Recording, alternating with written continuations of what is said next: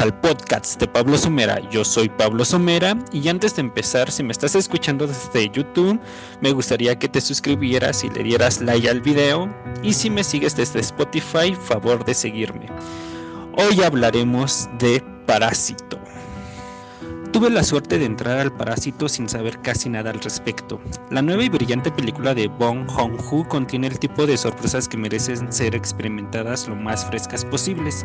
Caminaré con la mayor cautela que pueda, pero basta con decir que Paradise es un thriller oscuramente cómico sobre dos familias, los Parks, que son muy ricos, y los Kings, que son muy pobres. El señor y la señora Kim viven con su hijo Kiju y su hija Kijun en un departamento estrecho en Seúl. Años de pobreza los han hecho astutos, resistentes y duros, y no están por encima de los pequeños robos ocasionales. Al igual que la familia en el gran drama japonés, Shopflickers del año pasado han logrado sobrevivir confiando en su ingenio y en los demás. Un día, Kiju, un graduado de secundaria, consigue un trabajo como tutor de inglés para un adolescente de clase alta llamada Tahai. Su padre, el señor Park, es un titán tecnológico millonario y viven en una fortaleza modernista, diseñada por un famoso arquitecto. Kiju comienza a visitar la casa para dar sus clases de inglés y es ahí donde conoce a la señora Park, quien dice que está buscando una maestra de arte para su pequeño hijo que hace travesuras. Pensando rápido, Kiju menciona a un conocido lejano que podría ser bueno para el trabajo, y en cuestión de días su hermana Kijun ha sido contratada como un tutor muy costoso. Los Kim disfrutan de su repentino aumento de ingresos, incluso cuando se esfuerzan por mantener sus secretos sobre su conexión familiar y su falta de credenciales adecuadas para el trabajo.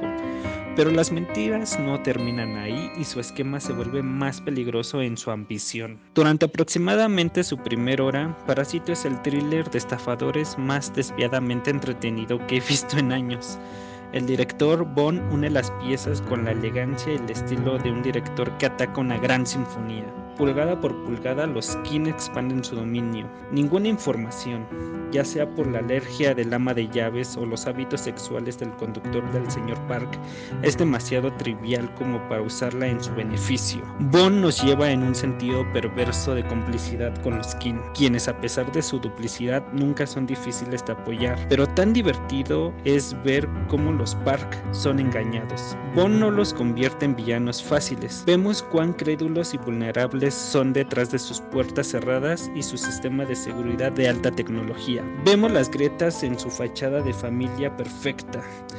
La actriz Cho Cheo Kyun da una actuación especialmente matizada como la señora Park, quien, a pesar de su derecho despreocupado, vive a la sombra de su marido frío e insensible. Los Kim, por el contrario, son un modelo de intimidad y equidad. Cuando el dinero y el espacio son tan ajustados, todos tienen que soportar su peso. Dependen unos de otros tan completamente que parecen funcionar menos como individuos que como un solo organismo. Tal vez eso los convierte en el parásito del título, o tal vez no.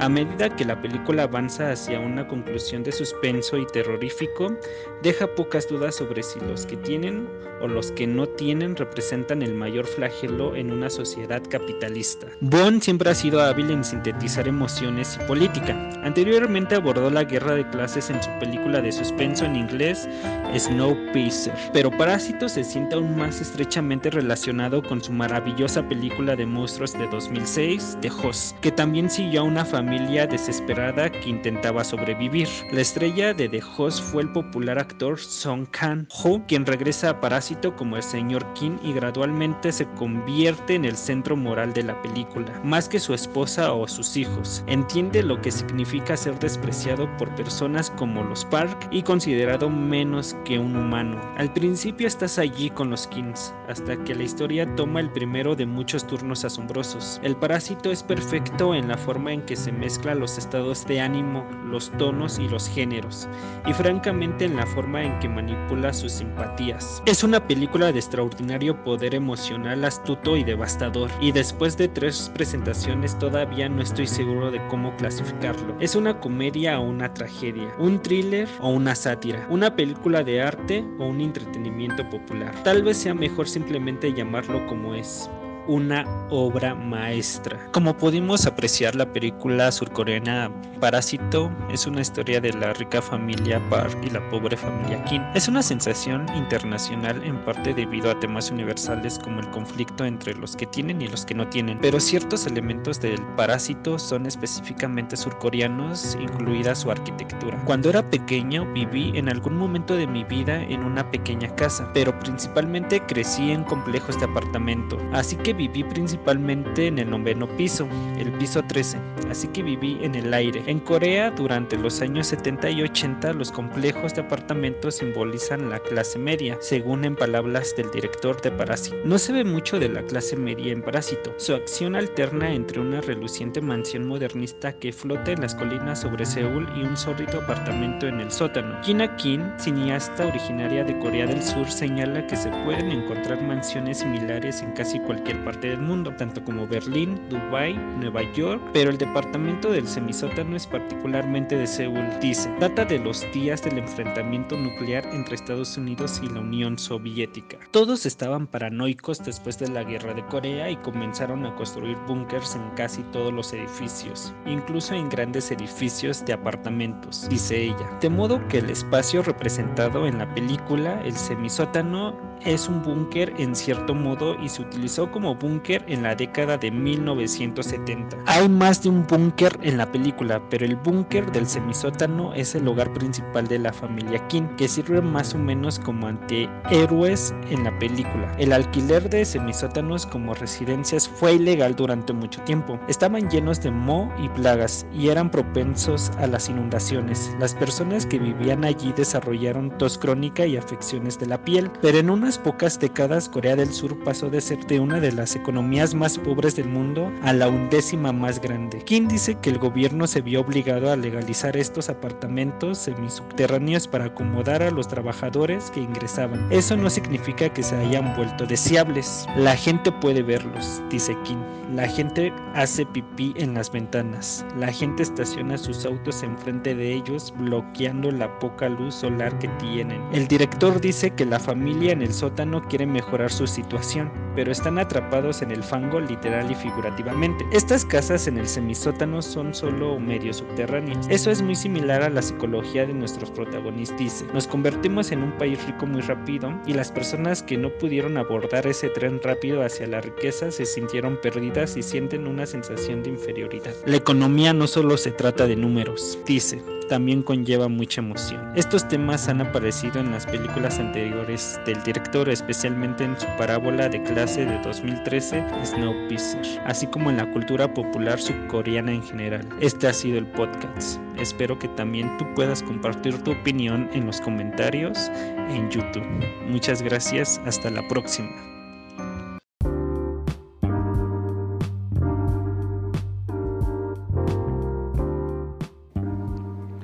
Bienvenidos a un podcast más de Afición Azul. Después de mucho tiempo de ausencia, estamos ya en la temporada 2, en este nuevo torneo Guardianes 2021. No habíamos tenido la oportunidad de hablar de lleno sobre el Cruz Azul por cuestiones personales, pero ya todos sabemos la historia, la tragedia de cada año que nos hace sufrir el equipo.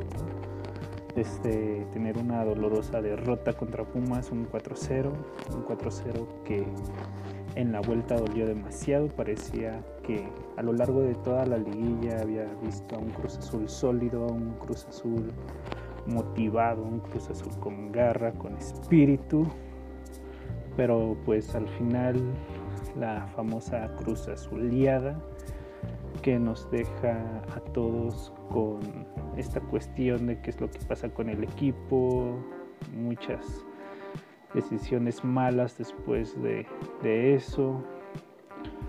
Pero lo que hay que aplaudir es que fue un 2020 muy bueno para Cruz Azul, exitoso incluso, más allá de esa derrota de 4-0 porque había demostrado un buen fútbol, había mostrado un buen rendimiento a las riendas de Siboldi, pero pues lamentablemente pasó lo que pasó. Ok, empezó muy bien la liguilla, eh, ganando la Tigres 3-1 allá en el volcán. en el juego de vuelta perdí 1-0, pero aún se avanzó 3-2. En las semifinales, el primer partido fue un festival de goles. en los primeros minutos, prácticamente sabías que el partido estaba liquidado, estábamos en la final. Estaba le pasó por encima Pumas, un Pumas que tuvo demasiada suerte a lo largo del torneo y que el único jugador bueno fue Talavera. Entonces aquí mi pregunta es, ¿por qué no sigue pasando esto? No lo sé.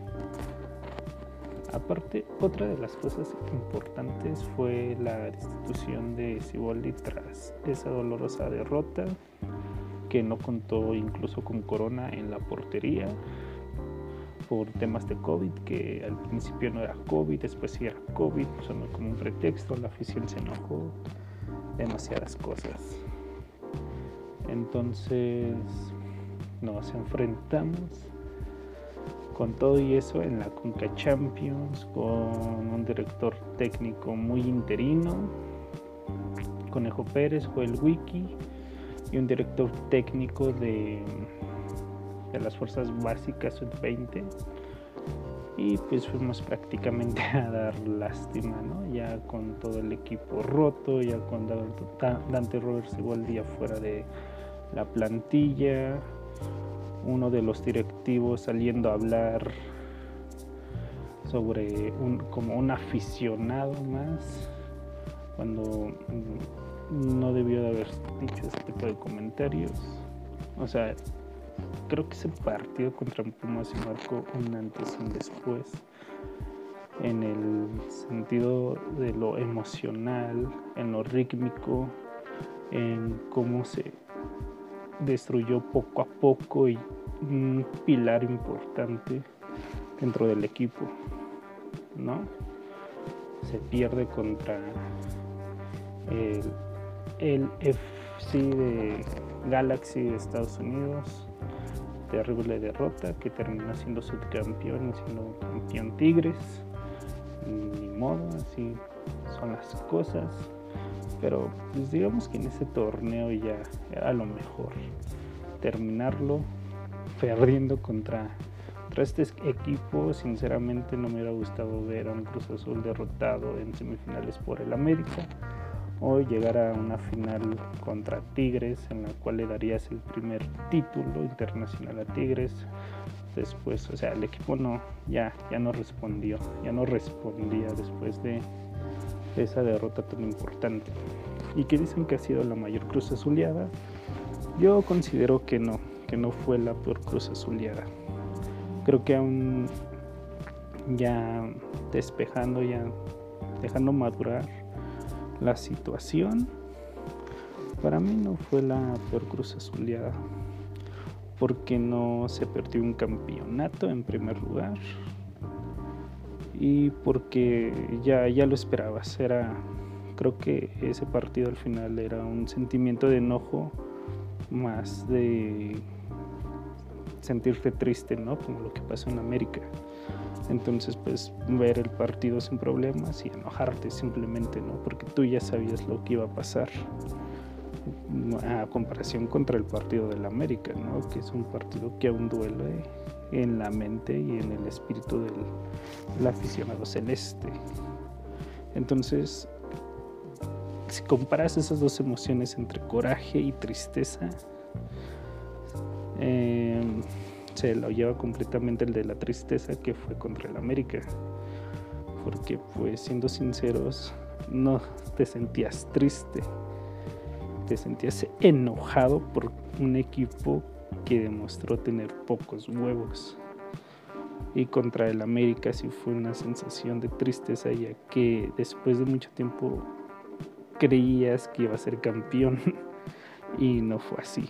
Entonces, esa es mi conclusión de por qué no es la peor cruz azuleada, ya que los medios te lo quieren vender así, pero pues no. Entonces, siguiendo esta lógica, pues pasó el tiempo, se habló de nuevos directores técnicos que podrían llegar a la, dirigir a la máquina. En este caso fue Hugo Sánchez, uno de los más sonados, que prácticamente ya tenían el acuerdo seguro con Cruz Azul, solo que al final no le podían pagar el sueldo o simplemente se vino abajo la, la contratación. También sonó Matías Almeida, pero por cuestiones financieras que él está dirigiendo en la MLS, pues no, no se pudo pagar la cláusula para que viniera a dirigir a México y al Cruz Azul. Entonces, pues ¿quién llega? Juan Reynoso, uno de los campeones, de los últimos campeones con Cruz Azul en el 97. Venía de dirigir al Puebla, los metió a cuartos de final después de aquel repechaje con Monterrey. Pero pues es un técnico que no, no suena tanto, o sea, no está dentro de la élite o de una baraja importante de técnicos, tanto a nivel internacional como en México. Tuvo algunos campeonatos en Perú, donde es originario el entrenador. De ahí conquistó dos ligas peruanas. Después se vino a Puebla y los metió a liguilla. Pero pues es este tipo de entrenadores que saben lo que es vestir la indumentaria celeste. Entonces se me hace un correcto, un correcto acierto sobre la llegada del técnico porque viene a brindar mucha experiencia, ¿no? Viene a brindar esa mentalidad ganadora que se tuvo en aquellos años para poder curar, como él dice, mentalmente la, la parte futbolística que está ahorita rotísima dentro del club. Entonces, no se me hace que va a tener un buen torneo el equipo, pero tampoco va a ser culpa del entrenador, ya que el entrenador viene a buscar una oportunidad y le tocó un equipo complicado, o sea, no tienes como mucha relevancia dentro de los entrenadores, vienes a dirigir a un club rotísimo pues obviamente si no se dan los resultados te van a empezar a criticar por eso, ¿no? Porque le falta experiencia, porque agarró un equipo así.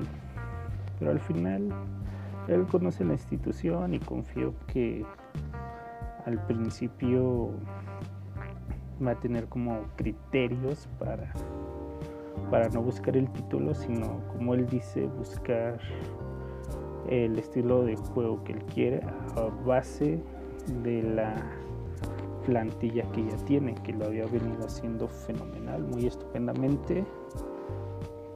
Y eso es lo que él busca, ¿no? De acuerdo a la materia prima que ahorita tiene, sacarle ventaja y ya después, él, de acuerdo a los resultados, empezar a buscar su propio estilo y su propia plantilla para poder lograr el ansiado título. Entonces, este domingo se enfrenta contra Santos. Y la verdad, no espero mucho del equipo, espero que tenga un buen funcionamiento, a ver qué tal tiene las... bueno, qué tal se desenvuelve ¿no? después de lo que ha vivido el último mes. Yo espero que tenga una buena actuación, le deseo mucha, mucho éxito, mucha suerte a este técnico y pues a seguir apoyando al Cruz Azul. Hasta luego. Adiós.